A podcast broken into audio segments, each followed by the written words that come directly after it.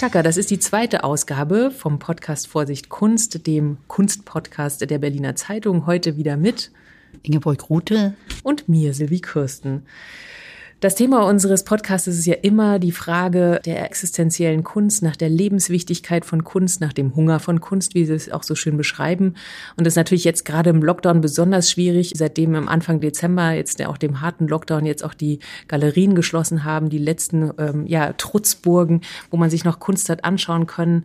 Aber über die wollen wir heute nicht reden, sondern wir haben etwas gemacht, was vielleicht auch jeder andere Mensch getan hat, so wie wir Anfang des Lockdowns immer in alten Fotoalben geschaut haben haben und uns in andere Zeiten und Urlaubsorte zurückerinnert haben, so haben wir in alten Kunstkatalogen nochmal rumgeblättert und sind über eine Figur gestolpert, die jetzt ihren 100. Geburtstag haben würde am 28. Februar und deswegen widmen wir unsere heutige Ausgabe des Vorsicht Kunst Podcast Willi Sitte, einem der großen realistischen Maler in der DDR und tatsächlich auch eine umstrittene Person, ähm, weswegen es sich lohnt, da heute ein bisschen drüber zu reden und sich diesen Zunder anzuschauen.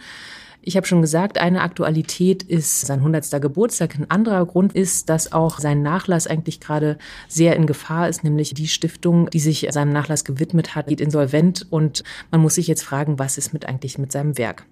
Das sind also unsere zwei Themen. Wir werden es heute auch ein bisschen anders machen. Nicht nur wir beide werden quatschen, sondern ähm, wir haben uns zwei Leute dazugeholt. Wir sprechen einerseits mit einem der wichtigsten Meisterschüler von Willi Sitte, und zwar ist das Norbert Wagenbrett, der gerade in Leipzig lebt. Heute auch immer noch Maler. Wir freuen uns auf ihn, genauso wie auf Michael Finger, der bei der Willi Sitte Stiftung ehrenamtlich arbeitet. Und er wird uns erzählen, wie jetzt diese schwierige Transformationszeit ist. Also, wir haben ein bisschen was auf der Platte. Und ich freue mich natürlich wieder mit meiner, ich würde selber so bezeichnen, Mentorin, Ingeborg Rute, sprechen zu dürfen. Äh, sie eine Generation weiter Kultur- und Kunstjournalistin. Und als allererstes bin ich natürlich interessiert, Inge, du wirst Elisette noch kennengelernt haben. Ich muss ja zugeben, als spätgeborene Ostdeutsche, ich habe ihn tatsächlich erst vor zwei Jahren kennengelernt bei, man glaubt es kaum, der Ausstellung in Düsseldorf, einer der ersten Übersichtsschauen zur Kunst aus der DDR, die nach der Wende. Und äh, da ist mir Elisette zum ersten Mal begegnet mit seinem Werk nach der Schicht im Salzbergwerk. Irgendwie ein riesiges, großformatiges Motiv von Arbeitern, die einerseits aus dem Schacht kommen und daneben sind Duschende nackt. Das sind irgendwie wahnsinnig, ja, pralle, figürliche Darstellungen, äh, geradezu barock, man, fast so ein bisschen erotisch, wenn man diese Männer da erotisch finden kann. Also es ist überwältigend und bei mir hat das viele Fragen offen gelassen. Deswegen freue ich mich ganz besonders mit dir, die nun zwei Generationen eigentlich vor mir fast ist und den, soweit ich verstanden habe, auch kennengelernt hat, mit dir darüber zu reden. Wer war Willi Sitte und wie kann man ihn eigentlich auch bewerten? Ja, also äh, ich habe Willi Sitte ein einziges Mal äh, persönlich getroffen in seinem Atelier. Das war bevor er als Präsident des Verbandes Bildender Künstler abgewählt worden ist. Ich glaube, das war Anfang 87. Da war ich in seinem Atelier in Halle Frohe Zukunft. Er hat freundlich die Tür geöffnet und dann kriegte ich Filzpantoffel er wollte nicht, dass man ihn Dreck in sein Atelier, in sein Allerheiligstes führt. Es war dann aber eigentlich ein ganz, äh, ja, nettes, angenehmes Gespräch. Ich hatte natürlich auch gewusst, dass er für mich persönlich eine zwiespältige Persönlichkeit ist, durch seine hohe Funktion als Verbandspräsident und auch in seine Funktion äh, im, im ZK der SED. Gleichzeitig äh, galt er als einer der führenden Maler der DDR. Man sprach ja immer von der Viererbande zusammen Willi Sitte, Tübke, Heißig und Mattheuer. Gleichzeitig hat er eine interessante Biografie. Er ist 1921 im heutigen Tschechien geboren, ist Bauernsohn. Eines seiner schönsten Bilder muss ich wirklich sagen, fast ein bisschen neusachlich gemalten Stil äh, ist meine Eltern von der LPG ein ganz liebevolles Bild. Ich, das gehört, glaube ich, auch der Nationalgalerie. Ich weiß nicht ganz genau. Es ist ein wunderbares Bild, wo er seine Eltern ehrt und das hat mich eigentlich für ihn eingenommen und das schließt auch praktisch sozusagen sich rüber zu dem Matteuer-Bild, äh, wo er seine Mutter malt, wo sie in Rente geht, die ausgezeichnete. Das sind so Bilder, die auch ambivalent sind, äh, nach dem Motto, was ist mit dieser Generation, die nach dem Krieg alles nochmal von vorne beginnen musste und so während die Söhne ja jung waren und im Aufbruch waren. Nun ja, Willi Sitter ist aus Hitlers Armee desertiert. Er ist zu den Garibaldi-Partisanen gegangen, hat in den italienischen Bergen gegen die Hitlerarmee gekämpft Und als er dann zurückgekommen ist, äh, hat er natürlich diese Idee von einem neuen, besseren Deutschland sozusagen inhaliert. Und er hat damals in den 50er Jahren eigentlich so gemalt wie Renato Guttuso. Er hat sich mit Picasso auseinandergesetzt. Es ging immer um Menschenbilder, aber es war halt auch eine Auseinandersetzung mit der Moderne. Und damals hat man ihn als Formalist beschimpft. Er hat dann eine Kehrtwende gemacht und kam dann zu seinem Stil, dass er im Prinzip zunehmend diese barocken Menschenbilder gemalt hat und halt die Arbeiterklasse, ich will nicht sagen verherrlicht, aber er hat halt irgendwo dieses pralle Menschenleben weil er wirklich geglaubt hat, da wird was aufgebaut, was noch nie da war, was großartig ist. Und daran hat er auch bis zuletzt, glaube ich, festgehalten. Das weiß man darum, da weil er in, nach, der, nach der Wende ein Bild gemalt hat, das heißt Erdgeister, wo er die Arbeiterklasse, die er immer verherrlicht hat, die er immer dargestellt hat mit größter Liebe und, und so im äh, Louis Korinthischen Stile mit dieser Kraft, dass man sagt hat, äh, sozusagen wie so ein sozialistischer Rubens, hat er auf einmal diese Arbeiterklasse mit dem Kopf in die Erde gerammt weil er gemerkt hat, dass die Idee zum Teufel ging und dass dieses DDR-Volk dem nicht gefolgt ist. Also er war, glaube ich, auch ein bisschen verbittert. Und ja, jetzt frage ich mich, okay, jetzt gehst du zu so jemandem ins Atelier und wie hast du so eine zwiespältige, widersprüchliche Figur für dich unter einen Hut bekommen? Und ich meine, jemand, der im schlimmsten Fall, ich habe es nochmal gelesen und dachte, Wahnsinn, der wird als Arno Breker der DDR bezeichnet. Ja, er hat sich sozusagen komplett in den Dienst dieser Ideologie gesetzt und hat diese ideologisch verbrämten Heldenfiguren gemalt, ob jetzt nun nackt oder nicht nackt. So. Und du setzt dich ja heute dafür ein, dass wir hier so ein bisschen so ein Podcast-Geburtstagsständchen für ihn machen. Warum glaubst du trotzdem, dass man das machen sollte? Was hast du für, für dich sozusagen für eine Art von Fazit daraus gezogen? Ja, mein Fazit ist, dass das einfach zu unserer deutsch-deutschen Kunstgeschichte gehört. Dass man im Prinzip jetzt sagen kann, sind diese Bilder von Sitte das Gedächtnis einer versunkenen Welt, eines versunkenen Glaubens an, ein, an das bessere Deutschland und so weiter. Das könnte man alles sagen. Aber wir wissen halt, dass der das mit Inbrunst gemacht hat und man muss das irgendwo äh, es wäre rein lächerlich, jetzt irgendwo zu sagen, das ist Unkunst oder so, sondern es, der ist natürlich ein fantastischer Maler und ein fantastischer Zeichner. Also der weiß, was er gemacht hat. Nur äh, er war zu überzeugt von seinem Menschenbild. Und das war halt irgendwo so, wie man heute sagt, unverbrüchlich. Mhm. Ich wollte nur kurz, also weil ich habe versucht, so ein bisschen zu lesen und es gibt zum Beispiel einen Katalog für seine Ausstellung 1986 hier in Berlin. Hast du möglicherweise gesehen? Und ich meine, natürlich, man weiß, es gibt dann so einen offiziellen Sprech, den musste er wahrscheinlich auch machen und trotzdem sagt es aber viel darüber aus.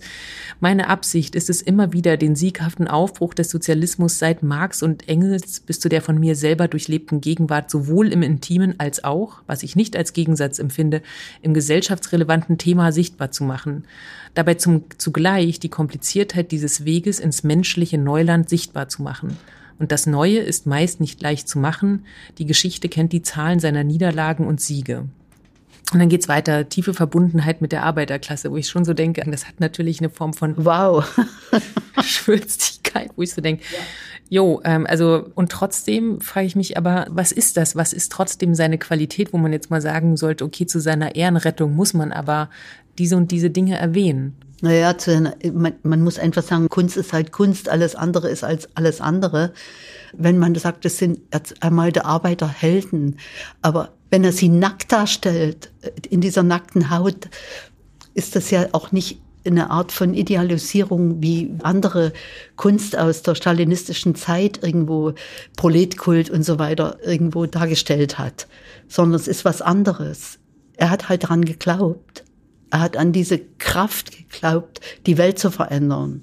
Und äh, das jetzt in Bausch und Bogen äh, nur in die ideologische, kontaminierte Ecke zu schmeißen, ist Blödsinn. Das ist, äh, er hat halt so eine Art von Fleischeslust, von Sinnlichkeit drin.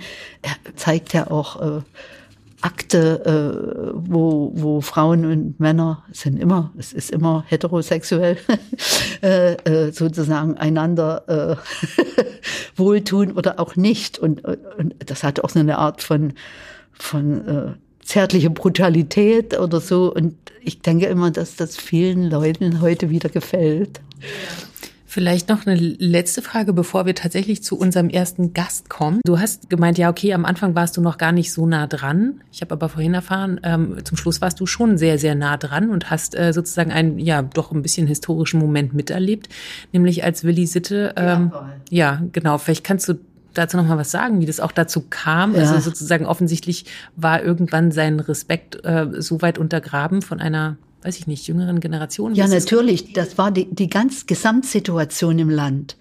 Da war so viel Druck auf dem Kessel und da war diese zehnte Kunstausstellung der DDR, wo auch Willi Sitte natürlich äh, wieder äh, Honecker durchführen muss, äh, geführt hat und das auch gern gemacht hat und die Kunst der DDR offeriert hat und so weiter. Und da waren auch eine ganze Menge Werke, die durchaus äh, zwischen, äh, kritisch zu lesen waren. Aber auf der anderen Seite war auch so eine wie eine Art eine bleierne Zeit, wo es gar nicht vorwärts ging und wo dieses, diese von Honecker aufge, ausgerufene Weite und Vielfalt in der Kunst den, den Leuten das doch nicht ermöglicht hat. Und dann gab es den zehnten Kongress des Verbandes Bildender Künstler und da war schon in der Luft, dass es explodiert. Also, dass die, dass die nicht mehr so weitermachen, dass sie sagen, es reicht mit Sitte.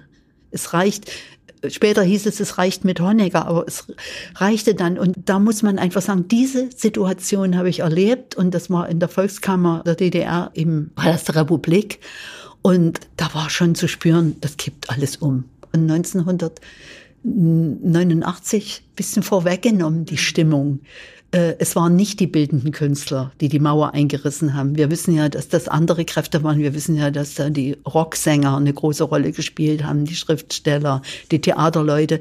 Aber die halt auch. Die haben halt schon mal äh, die Revolte geprobt. Und äh, als es dann zu den schweren Diskussionen kam und diese Vorwürfe, die man auch Willi Sitte gemacht hat in seiner Nähe mhm. zur Macht, die auch teilweise Verhinderer mhm. waren, da hat man gesagt, es reicht, wir brauchen jetzt einen Aufbruch, wir brauchen was Neues. Und äh, ich weiß noch, ich war damals, wie gesagt, nicht so im Bilde, aber wir wussten, dass was passiert und wir wurden rausgeschickt. Man, man, man, hat, man hat uns auch aus den Pressekojen, man hat uns dort den Ton abgedreht. Wir durften dadurch nicht mithören, was die da unten gesprochen haben. Wir haben es trotzdem erfahren, äh, in den Pausen, in den Kaffeepausen und so weiter. Und äh, dann war klar, Willi Sitte wurde abgewählt und das war, äh, ja, das war dann im Prinzip eine kleine friedliche Revolution. Mhm. Und du hast es gerade so schön erklärt, also sozusagen, das ist also einerseits war es wichtig, dass das passiert ist, was dann aber eben passiert ist und auch mit Willi Sitte und vor allen Dingen mit ihm sind dann, also nach der Wende fast auch 30 Jahre bleierne Nichtbetrachtung dieser Person, die ihn ja auch fast persönlich äh, sehr verbittert haben. Trotzdem sagst du, hat er weitergemalt. Und deswegen. Ähm, was soll ein Maler auch machen? Ja, was soll ein Maler auch machen? ähm, Finde ich es besonders schön, wenn wir jetzt nochmal mit jemandem auch auf ihn gucken können, der ihn gerade auch zu dieser Zeit, also Ende der 80er Jahre, der ihm noch also sehr nahe war und selbst auch bis heute malt, ist einer, ich habe schon angekündigt, einer seiner Meisterschüler, Norbert Wagenbrett. Er ist 1954 geboren, ist auch Grafiker und Maler, genauso wie sein Lehrer und ebenso in der Tradition von veristischen Menschenbildnissen, aber irgendwie ein bisschen anders. Ähm, der eine ist äh, sozusagen, der Sitte ist eher wirklich der Menschendarsteller und der äh, Herr Wagenbrett ist eher der Menschensucher, sozusagen viel feiner.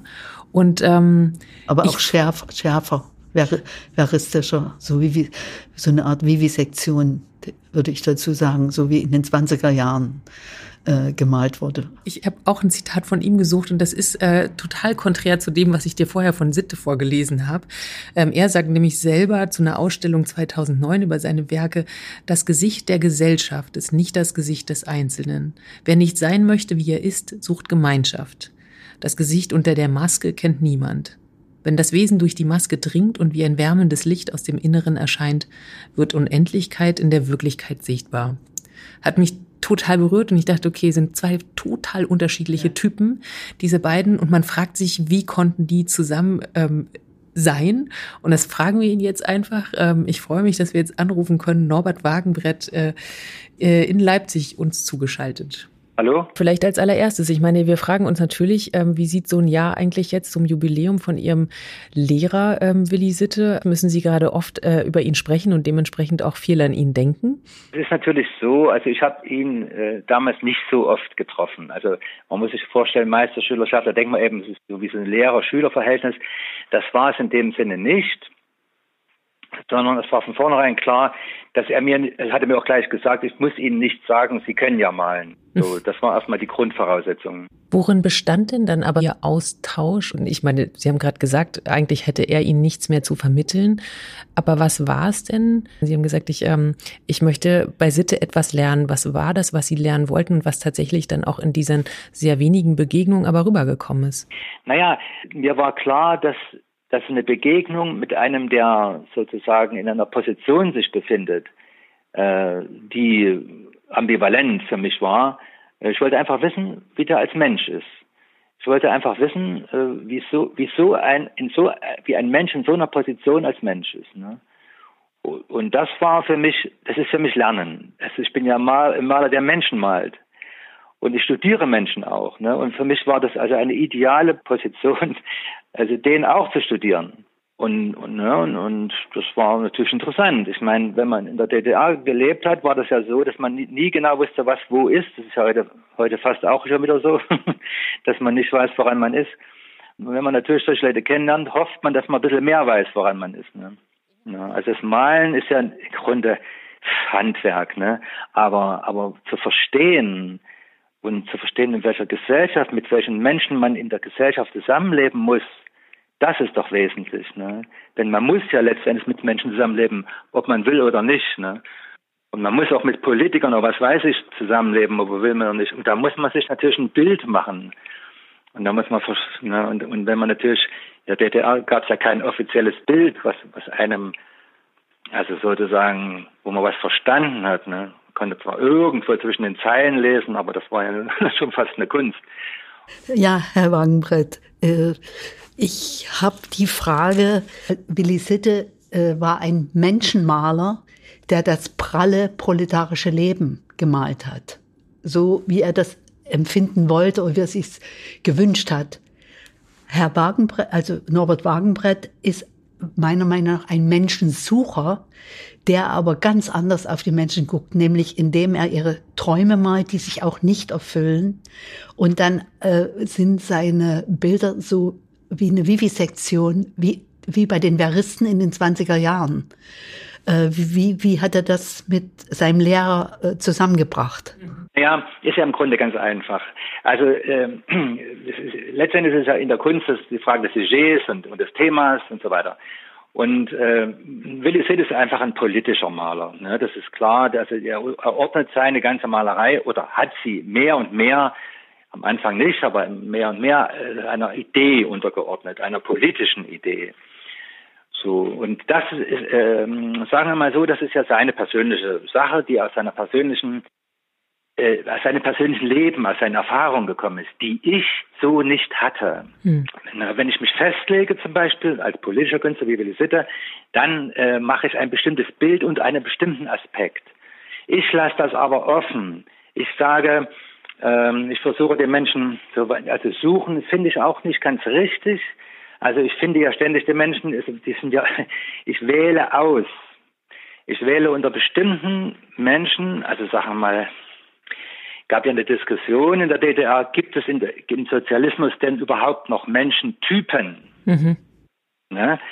Ja, natürlich hat man gesagt, kann es die nicht geben, weil wir sind ja nicht in einer arbeitsgeteilten Gesellschaft. Der Kapitalismus ist die arbeitsgeteilte Gesellschaft. Darin leben wir ja jetzt wieder. Also gibt es wieder Typen, also kann ich die wieder malen. Ich war also sozusagen damals schon nicht mehr im Sozialismus. Das wurde mir auch ein bisschen gesagt. Aber es ist tatsächlich so, äh, dass Ne? Das sozusagen die Individualisierung des Menschen, die ja nun heute also bis ins hm. Extrem fortschreitet, ja, bis ins Groteske, wenn man sich mal genau betrachtet. Ne? Ja. Äh, das ist unsere Gesellschaft und genau das, äh, dem gebe ich Rechnung. Ne? Und das war aber schon immer die Gesellschaft, ne? dass, dass eben einfach sich Stände herausbildeten, dass bestimmte Gruppierungen und, und also man kann im Grunde sagen, da hat sich nicht viel geändert. Aber ich versuche eben heute, die Fischverkäuferin zu meinen, ich versuche eben heute, und das fand der Sitte interessant, mhm. ne, weil er genau das nicht macht. Es ist ja genau, also wenn man es so versteht, Sie gehen ja den Weg eigentlich rückwärts und versuchen durch die Menschenbilder sozusagen möglicherweise auf die Gesellschaft dahinter, Richtig. also Rückschlüsse ziehen zu lassen, ne? Aber sozusagen. Ja, das ist genau der umgekehrte Weg. Und das fand ich aber auch spannend, wenn man so ganz unterschiedlich ist, dann hat man sich manchmal auch was zu sagen. Und das fand er auch interessant. Ne? Und ne, also so gesehen gab es da schon Ansatzpunkte, die, die, die, die sich im, im individuellen Gespräch natürlich dann äh, äh, sozusagen austragen. Ne? Hm. Und das ist aber gut, ne? weil im Grunde ist es ja so, der war, also wir sind, wir sind wie die absoluten Antipoden gewesen. Hm. Er wurde ja akzeptiert von seinem, von seinem Lehrer, äh, mit seiner anderen Position, mit seiner veristischen Position. Äh, seine Kollegen, seine Mitstudenten, waren die, haben die ihn, äh, äh gab es da welche, die auch neidisch waren oder, oder boshaft waren, die ihn als Protégé dann gesehen haben? Das würde mich interessieren. Nö, eigentlich nicht. In der DDR gab es ja immer so, das nannte man so Rotlichtbestrahlung. Da wurden die Künstler mal eingeladen irgendwie und da wurde dann irgendwelche politischen Sachen äh, irgendwie erzählt über, über Marx und sonst was. Und da waren die doch alle da. Da hat man sich dann immer getroffen und dann ist man wieder gegangen. Und ich meine, äh, das ist eben etwas, was natürlich alles noch gar nicht so aufgearbeitet wird und wahrscheinlich auch nie aufgearbeitet wird, was eigentlich die Realität war, ne, was wirklich war in der DDR. Und das ist eben etwas, das wird alles weghistorisiert natürlich, genau wie äh, sozusagen der National, der Dritte Reich wird auch alles weghistorisiert. Man geht eben in die neue Zeit und in ein neues Leben, weil man genau rausgekriegt hat, dass Geschichte ja immer sozusagen geschrieben wird von denen, die jetzt gerade dran sind. Und das ist normal. Und da war ich sehr, sehr froh, dass ich also meine Menschenbilder mache, muss ich ganz ehrlich sagen, mhm. weil die überleben das. Die haben das überlebt. Ich habe zwar gemerkt, dass ich in den letzten 30 Jahren hier sehr gedrückt worden bin, na, nicht nur ich, sondern also im Grunde alle DDR-Künstler, ja. weil natürlich na, nach dem Spruch von diesem einen Künstler, äh, alles, was in der Diktatur gemacht wird, keine Kunst sein kann und so weiter. Ne? Also das sind natürlich dann Sachen, äh, da habe ich dann äh, 30 Jahre lang ganz schön geschluckt. Ja. Ne? Aber ich habe mir dann gedacht, gut, ich mache meinen Bike weiter, weil was hat, was hat, was haben diese Künstler äh, zu sagen. Wir sind alle nur sterblich.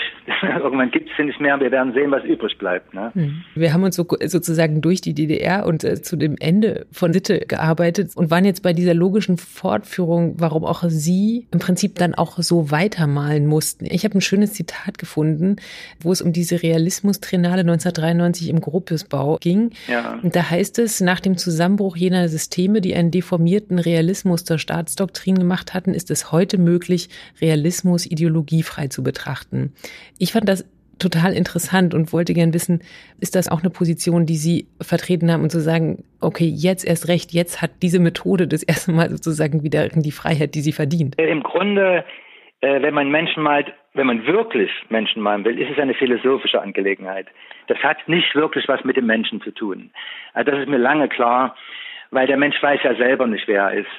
Also das, das ist eben etwas wie ein, ein, hm. ein sehr äh, nicht greifbares äh, Sujet, ich will es mal so sagen. Ne? Und, ne, und auch für die Politik, da ist das die Knet, da ist der Mensch ja die Knetmasse. Ne? Man versucht den Menschen zurechtzukneten. So. Und, und das, was dann übrig bleibt, das sehen wir ja. Ne? Und das ist eben das ganze Spiel, in dem wir uns befinden. Und wenn ich jetzt sozusagen Menschen male, dann versuche ich natürlich nicht, Leute zu malen, die völlig angepasst sind, das wäre ja dann geradezu sinnlos. Ne? Also das ist auch ein Aspekt, den ich natürlich unter Freiheit verstehe. Ne?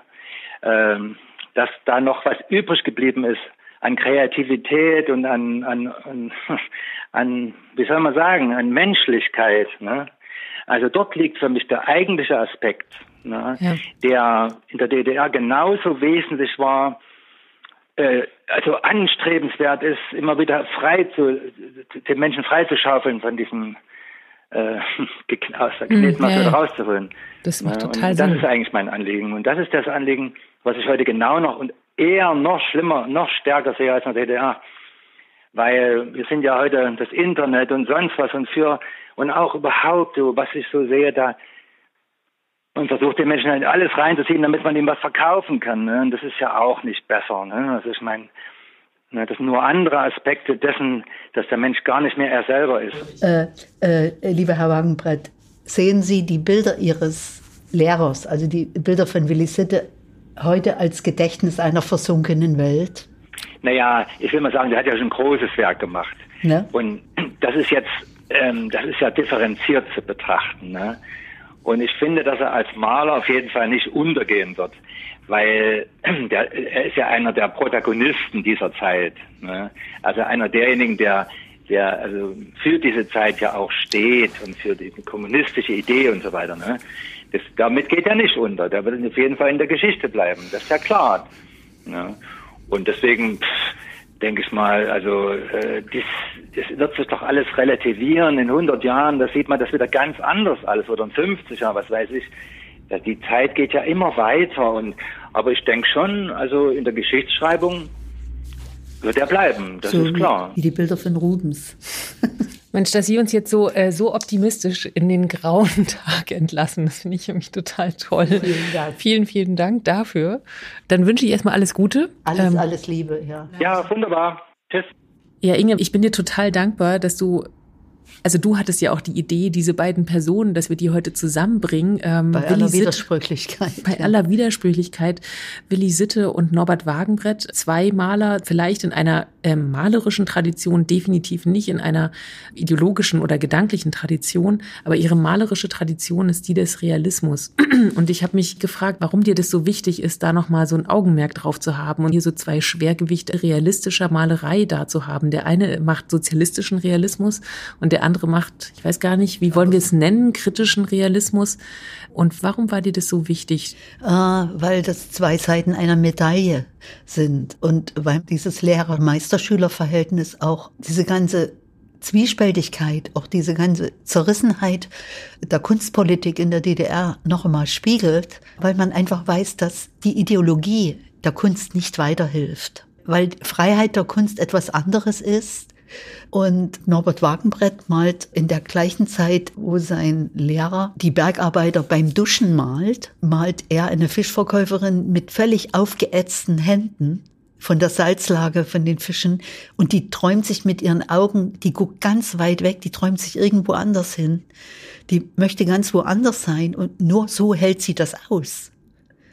Also das ist eine ganz andere Art, einen arbeitenden Menschen darzustellen, wo ich sage, das, das war auch ein mutiges Bild. Und ich kann mich erinnern, dass die Leute auf der Kunstausstellung davor versunken sind. Versunken, aber ich habe auch gelesen, auch viel debattiert haben. Auch, aber erstmal sind sie versunken, weil sie sich, äh, Leute, die wahrscheinlich schwer arbeiteten oder jeden Tag monoton arbeiteten, dass die sich da selber gesehen haben. Du hast ja gesagt, zum Beispiel die Augen, ne? also ähm, sind bei Wagenbrett irgendwie immer ganz besonders. Was ist jetzt bei dieser Die gucken, die gucken irgendwo hin in eine unergründliche Ferne. Es war ja auch die Zeit, wo auch in der DDR in der Rockmusik, wo City sang, wo die Palmen sich verneigen.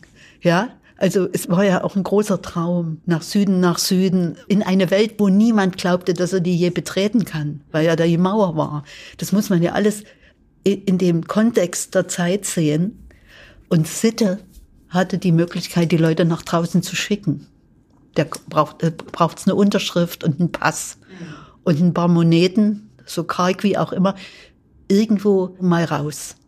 Irgendwo mal was von der Welt sehen, mal den Louvre sehen oder ne? Oder die Pinakothek in München, wäre auch schon was gewesen.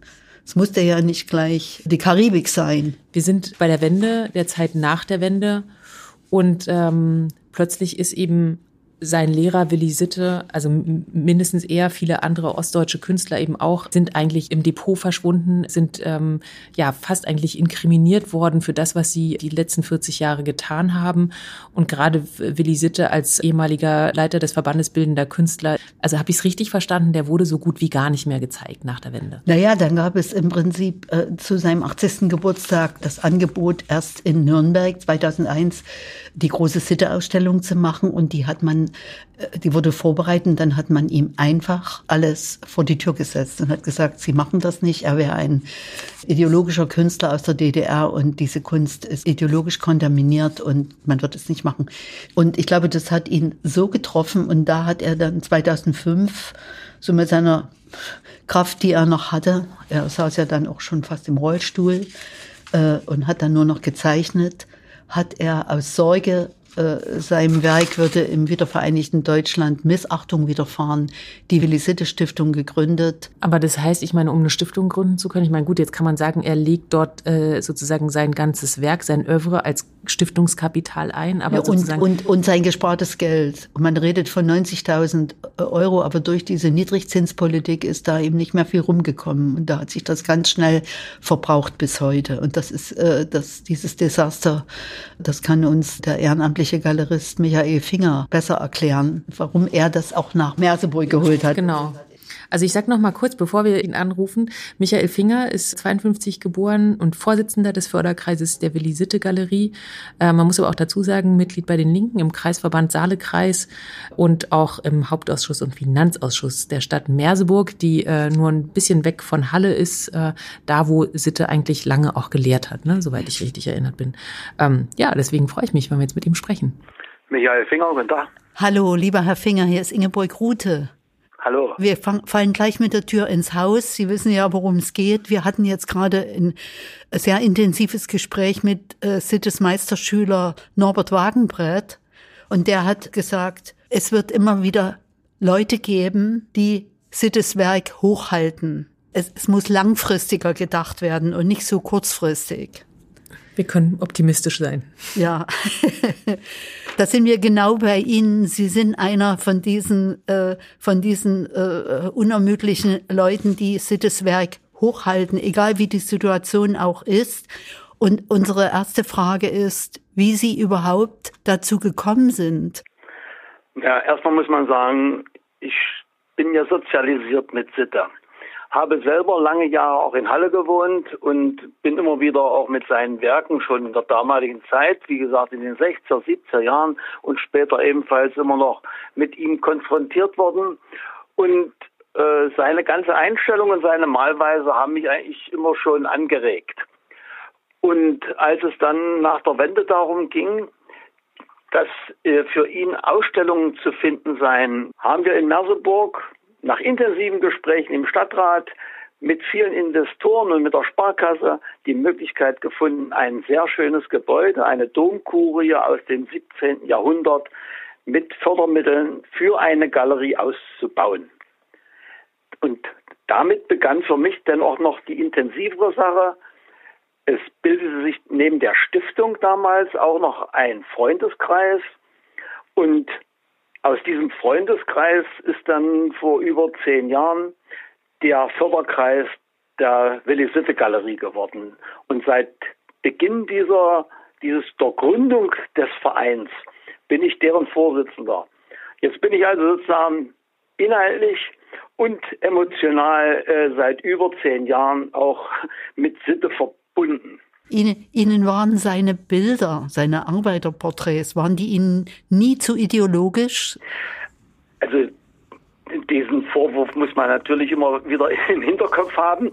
Er wurde ja, wie man so schön sagt, als einer der gelobtesten und gescholtensten Künstler Deutschlands betrachtet. Ja. Und äh, ja, trotzdem hat er ja eine, sich einen Malstil erarbeitet, äh, der eine Wiedererkennung darstellt. Man, ein Bild von Sitte aus den 70er, 80er Jahren, das sieht man einem Sittebild an. Äh, mhm. Äh, viele andere, muss ich sagen, die sind für mich 0815 und das fand ich so faszinierend.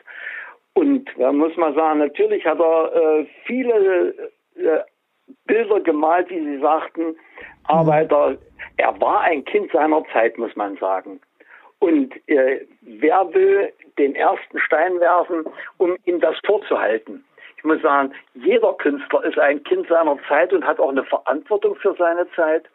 Und dieser sittische Realismus, muss ich sagen, äh, hatte sein ja. Für und vielleicht auch, weil viele so äh, abwertend sich da geäußert hatten, entwickelte sich in mir so ein gewisser Opportunismus, wo ich sagte, wenn die alle dagegen sind, dann musst du dafür sein.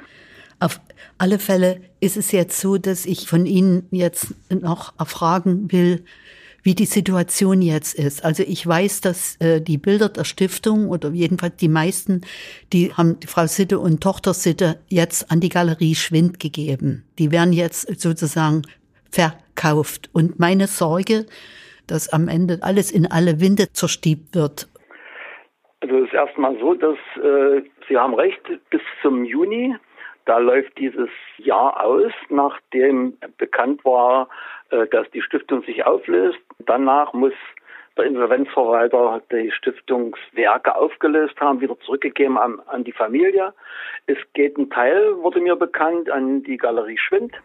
Großer aber, Teil, großer ja, Teil. Sogar. Aber auch hm. die Moritzburg hat Interesse an einigen seiner Werke. Aber Sie haben recht, mit so einer Verteilung und mit dem Verkauf solcher Werke äh, geht ein ganzes großes Konvolut auch äh, verloren, wo man mit großer Mühe nur noch äh, dann äh, wieder mal Ausstellungen konzipieren kann und durchführen kann. Mhm. Äh, das ist nicht einfach. Ja, die, und die Leihgaben herbeisuchen. Ja, ja, ja, das ist ja auch nicht für so eine Galerie und für so einen Verein wie wir, das in ehrenamtlicher Arbeit machen, nicht einfach solche äh, äh, Kunstobjekte wieder heranzubekommen, um eine ordentliche Ausstellung zu machen. 15 Jahre präsentieren wir Dauerausstellungen. Und ich glaube, es findet sich jetzt schwerlich, vielleicht in diesem Jahr, wo er einen 100. Geburtstag hat, da, da schlägt sich nun jeder darum. Aber danach ja. äh, mhm. habe ich die Befürchtung, dass sich dann keine Galerie wieder findet, die in der Art und Weise Ausstellungen kuratiert, wie wir das jetzt gemacht haben. Zum Verständnis, wir haben jetzt sind, sind sofort eingestiegen bei dem Moment, okay, äh, wo das Problem ist. Und ich würde aber gerne noch mal verstehen, wie ist diese Stiftung und diese Institution überhaupt entstanden und vielleicht, wo lag auch das Problem, dass es sozusagen so schnell hat dann wieder zu ihrem Untergang kommen können? Das Problem der Stiftung, um das geht es jetzt erst als erstes, war, ja, eine Stiftung lebt von den Finanzen des Stiftungskapitals, genauer gesagt von den Zinsen. Und da war das Stiftungskapital zu gering. Das waren 90.000 um 90 äh, Euro. Ja, in der gelesen, Größenordnung ja. spricht man. Ja. ja. Und äh, keine Zinsen. Das war schon damals zu wenig, um davon zu leben. Heutzutage äh, ist es ja noch weniger geworden. Ja, die Niedrigzinspolitik das, hat es sozusagen ja, gefördert. Ja. Hm. Und man hatte die Hoffnung, dass ein Sponsor längere Zeit dabei bleibt. Das war einmal zu Beginn noch Gazprom und zum anderen die Sparkasse. Gazprom selber hat äh, sich kurze Zeit danach schon verabschiedet aus diesem Geschäft. Das hat noch damals der Altkanzler Schröder in die Wege geleitet. Ja, und dann blieb nur noch die Sparkasse und die Sparkasse hat jetzt auch vor zwei, drei Jahren schon gesagt, wir werden das nicht mehr unterstützen können. Und somit war die finanzielle Basis für die Stiftungsarbeit nicht mehr gegeben. Also ich meine, Sie haben sich jetzt für Sitte eingesetzt und die Frage ist, man weiß eigentlich, Nachlässe sind immer ein Problem, sich darum zu kümmern zwischen Bewahren und Verkaufen so. Habe mich aber gefragt, inwiefern Sie auch wissen, ob das gerade für eben Kunst aus der DDR ein Problem ist, also ob Sie weitere Verbündete im Leide kennen, ob das sehr spezifisch eben mit dieser Kunst, die dann jetzt drei Jahrzehnte vielleicht auch weniger wichtig war und dann ist es umso schwieriger, auch Finanziers zu finden, die eben das Bewahren ähm, mit unterstützen. Das würde mich nochmal interessieren muss sagen, ja, ich verstehe das. Ich, äh, das Problem, als wir damals die Galerie ins Leben gerufen haben, dass wir gesagt haben, wir wollen Sitte nach Merseburg ziehen, weil Halle sich geweigert hat, ja bis heute eigentlich weigert, muss man sagen. Äh, vielleicht ändert sich das auch mal. Äh, so hatten wir auch hier mit großen Widerständen zu kämpfen. Sitte war nicht so der angesehene Maler bei vielen, das haben wir gemerkt. Aber äh, äh, die Problematik des Kunstsachverstandes ist natürlich äh, heutzutage noch viel, viel schwieriger.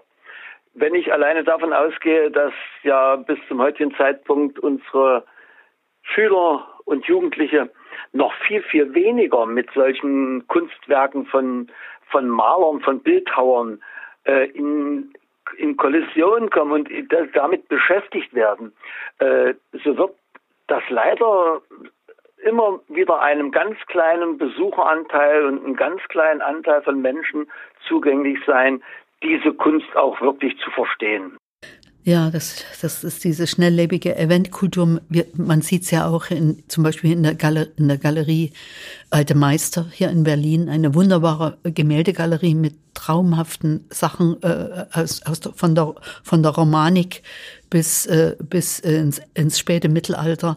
Äh, die Leute, äh, das sind wirklich Liebhaber, die dann da durchgehen und bleiben und machen. Es sei denn, es sind große Eventausstellungen äh, über, über, über, über Caravaggio oder so, wo dann auch mal die Schulklassen durchgehen. Aber man merkt es eben in der großen, in, in der großen Masse ist das Interesse sehr erloschen und man ist immer dort sehr allein. Wenn, vor dem Lockdown. Man war da sehr einsam. Ja, ja das ist immer, war immer schwierig.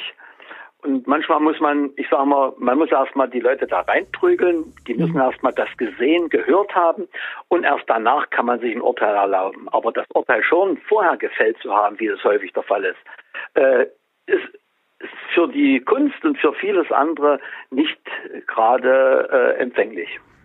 Ja. Kunst ist ein ganz wichtiger Bestandteil unseres Lebens. Das muss man sich immer wieder mal vor Augen führen. Nicht das schnelllebige musikalische und mal einen Film gesehen zu haben, sondern sich damit zu beschäftigen, mal auch mal überlegen, was sagt mir das Bild. Und da muss man manchmal auch sagen, gut, das hat mir nichts gesagt, aber dafür habe ich ein anderes gefunden. Aber ja. dieser Wille, sich äh, auch mal mit dem Bereich intensiver zu beschäftigen, äh, das ist leider ja das sehen wir auch unseren Besuchern und auch dem Altersdurchschnitt unserer Besucher vielen nicht mehr so gegeben.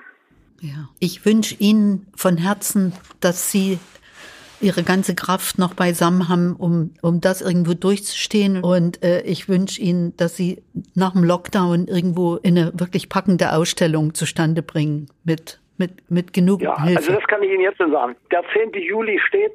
Ja. Da wird die Ausstellung äh, eröffnet werden und das geht bis zum 17. Januar 2022. Bis 17.01.22. Da werden wir dann am 17. Januar mit der Moritzburg gemeinsam eine Finissage machen. Wunderbar. Die Moritzburg wird, wird erst im Oktober die Ausstellung beginnen lassen zu Sitte. Und wie gesagt, wir schon am, 17, am 10. Juli. Viel Kraft und, äh, und auch ein bisschen Spaß dabei. Alles danke, Liebe. Danke. Dankeschön. Tschüss. Ja, auch wahnsinnig tolle Figur, die du äh, uns hier in unseren Podcast geholt hast. Michael Finger, Vorsitzender des Förderkreises der Willi-Sitte Galerie in Merseburg und jetzt tatsächlich schwer am Kämpfen. Was ich interessant fand, sowohl in Merseburg wird es noch eine Ausstellung geben über Willi Sitte und dann aber auch in der Moritzburg in Halle, eine der wichtigsten Ausstellungsorte für Kunst aus der DDR, die eine Dauerausstellung haben, auch dazu, was ähm, sehr selten ist. Und mit dieser Ausstellung zu Willi Sitte wollen sie sich eben auch einer grundlegenden Aufarbeitung der Kunst aus der DDR stellen. Und jetzt würde ich einfach so zum Schluss, Inge, was hast denn du als Wichtigstes von heute mitgenommen? Ja, ich staune, dass es immer wieder Leute gibt, die sagen, das gehört zu unserer Geschichte, das gehört nicht ausgegrenzt. Wir müssen uns dem, was war, stellen und wir müssen äh, irgendwie versuchen, das in die Zukunft zu retten weil das so nicht geht. Und ich finde auch diese Unterstellung, dass Sitte der Präger der DDR war, das ist Hanebüchen. Die Figur Präger ist etwas ganz anderes. Das ist ein Vergleich, der nicht geht. Die DDR war nicht das NS-Reich. Trotz Mauerbau, trotz Stasi, trotz aller Dinge, die wir heute mit gutem Grund verurteilen und aufarbeiten müssen. Aber die DDR mit dem NS-Reich gleichzustellen, ist wirklich an sich schon ein Verbrechen. Weil damit wird, wird alles negiert, was irgendwo in dem Land jemals geleistet worden ist. Damit wird eine, werden 16 Millionen Leute in Grund und Boden gerammt. Und damit werden auch ähm, mehrere tausend, also 6000 Künstler in der DDR. Ja. Was, was erinnerst du? Äh, ich, ich kann die, ich weiß die Zahl nicht. Ich weiß nur, dass es sehr, sehr viele gab und dass anders als heute diese Künstler auch alle irgendwie gearbeitet haben. Ich finde es gerade interessant, dass du das nochmal erwähnst. Ähm, ich meine, jetzt gerade, äh, um mal nochmal zu der Situation zurückzukommen, wir befinden uns weiterhin im Lockdown. Äh, wir sprechen permanent von der Systemrelevanz der Kunst. Da erinnert man sich natürlich bestimmt auch nochmal anders an so eine Zeit zurück, in der die existenziellen Bedürfnisse von Künstlern eben auch ganz anders äh, dafür gesorgt wurde und abgedeckt waren. Nein, das nicht. Ich meine, das gehört auch alles unter die Überschrift der vormundschaftliche Staat. Würde ich schon so sagen. Also ich meine, frei war die Kunst natürlich nicht. Aber wie man weiß, die Kreativen suchen sich immer Wege. Wo ein Wille ist, ist auch ein Weg. Wo ein Wille ist, ist auch ein malerischer Weg. Sicherlich könnte man äh, noch viel poetischere End- und Abschluss- und Amenworte finden. Äh, wir, wir belassen es jetzt bei diesem und äh, sagen genauso, wo ein Wille ist, ist auch ein programmatischer Weg. Wir werden auch für den nächsten Podcast, haben wir schon Ideen. Es wird weitergehen mit Vorsicht Kunst und wir freuen uns, wenn Sie wieder dabei sind und wieder zuhören kommen ähm, und wir sagen Tschüss, bis zum nächsten Mal. Tschüss. Ciao.